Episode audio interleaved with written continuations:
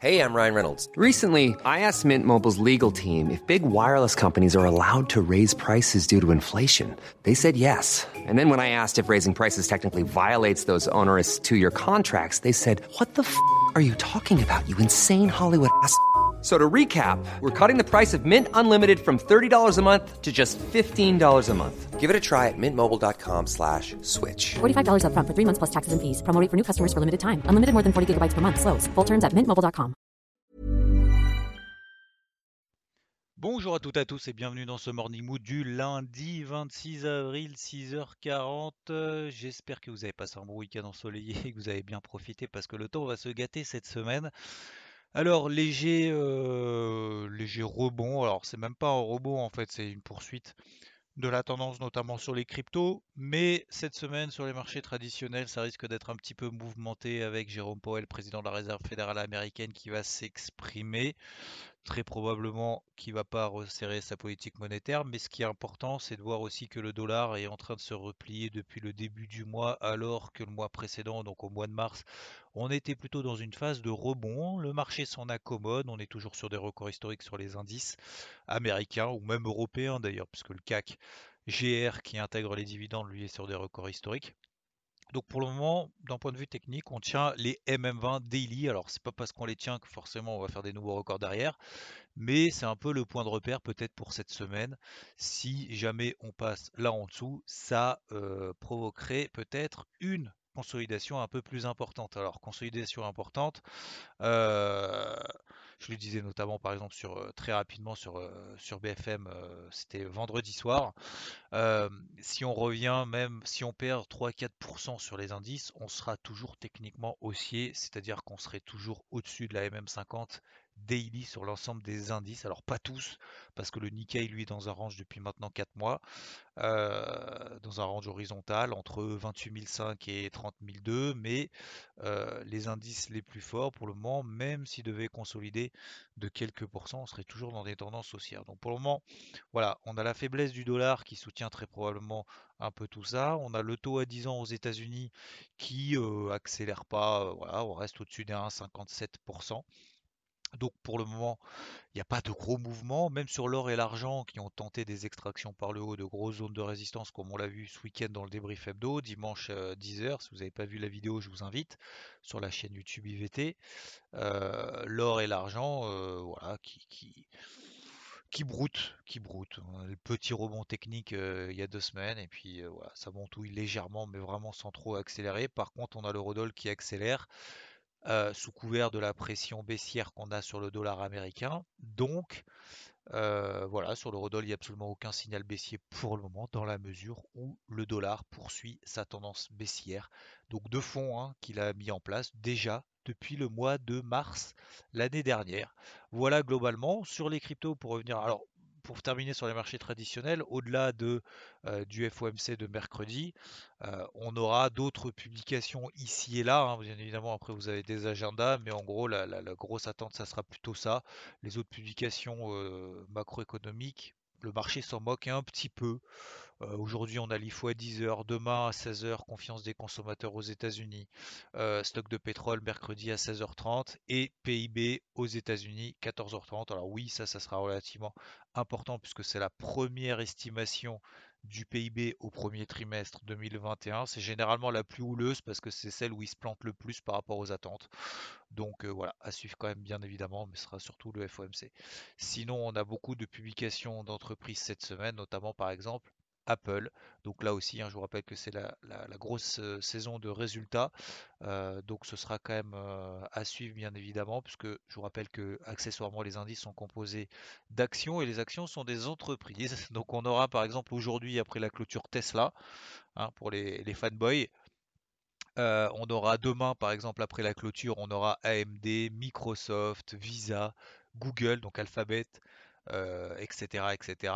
Euh, mercredi, Apple, Facebook, Qcom, Boeing, par exemple, Shopify, Spotify, etc. Euh, pour terminer là-dessus, allez, on va, on va toutes les faire, mais en tout cas les plus, plus grosses. Jeudi, Caterpillar, Amazon, Twitter, McDo, Merck. Donc vous voyez, ça fait quand même pas mal de choses. Donc cette semaine, ça sera quand même animé. Il y aura de quoi faire et de quoi dire. Euh, il y aura surtout euh, très probablement beaucoup de gaps, hein, parce que je vous rappelle, la semaine dernière, vous avez vu Netflix a publié, c'était tout était meilleur que prévu. Elle a perdu 7,5% parce que le marché est déjà en train d'anticiper ce qui va se passer dans le trimestre et le trimestre encore d'après. Donc euh, ça peut nous donner des, des publications de résultats qui sont très très bonnes, meilleures que prévu, mais les actions se font quand même dérouiller. Donc attention à pas tirer de conclusions trop hâtives par rapport à une publication en disant c'est forcément meilleur que prévu, donc ça a forcément monté. Ce qui est important, c'est la réaction des prix, la réaction du marché. Et très rapidement concernant donc les cryptos, euh, bah non, c'est pas la fin du bull run en fait. Hein, euh, on est toujours au-dessus. Alors pas pour toutes, parce que c'est vrai que le Bitcoin, lui, il est il est sur une pression peut-être un petit peu plus importante que les autres. Euh, on l'a vu ce week-end, dimanche, encore une fois, avec le ratio notamment ETH-BTC. En fait, c'est ce ratio-là, par exemple, qui permet notamment de déterminer la surperformance et sous-performance de l'ETH par rapport au BTC, donc l'Ethereum par rapport au Bitcoin. Et en fait, on voit que depuis le début, du mois d'avril, hop, il explose. Donc ça, j'en avais parlé également dans les Morning Wood ce week-end. Mais du coup, vous voyez que l'Ethereum, par exemple, on parlait notamment ce week-end de la MM20 Daily. Euh, tant qu'on est au-dessus, bah, pour le moment ça tient. Et vous avez vu que la, MM20 Daily, bah, on a tenu, on l'a tenu. Et puis bah, finalement, on est en train à nouveau de, je ne vais pas dire péter les plus hauts historiques, c'est pas encore le cas. Mais en tout cas, on est en train de revenir déjà sur les plus hauts historiques. Donc finalement, l'Ethereum, depuis les plus bas qu'il a réalisé ce week-end, il a déjà pris 15%. Vous voyez euh, alors après, il y a d'autres cryptos qui surperforment, bien évidemment. Euh, il y en a une là, euh, Arwave par exemple, qui, qui, a pris quand même aujourd'hui, qui prend encore 20%, qui a pris en deux jours quasiment 50%. Donc vous voyez qu'il se passe quand même des choses un peu à droite et à gauche aussi. Il n'y a pas que le Bitcoin. C'est pas parce que le Bitcoin est sous ces MM20 et MM50 que ça y est, c'est la fin du monde. il se passe des trucs ailleurs. Donc mettez bien vos moyennes mobiles.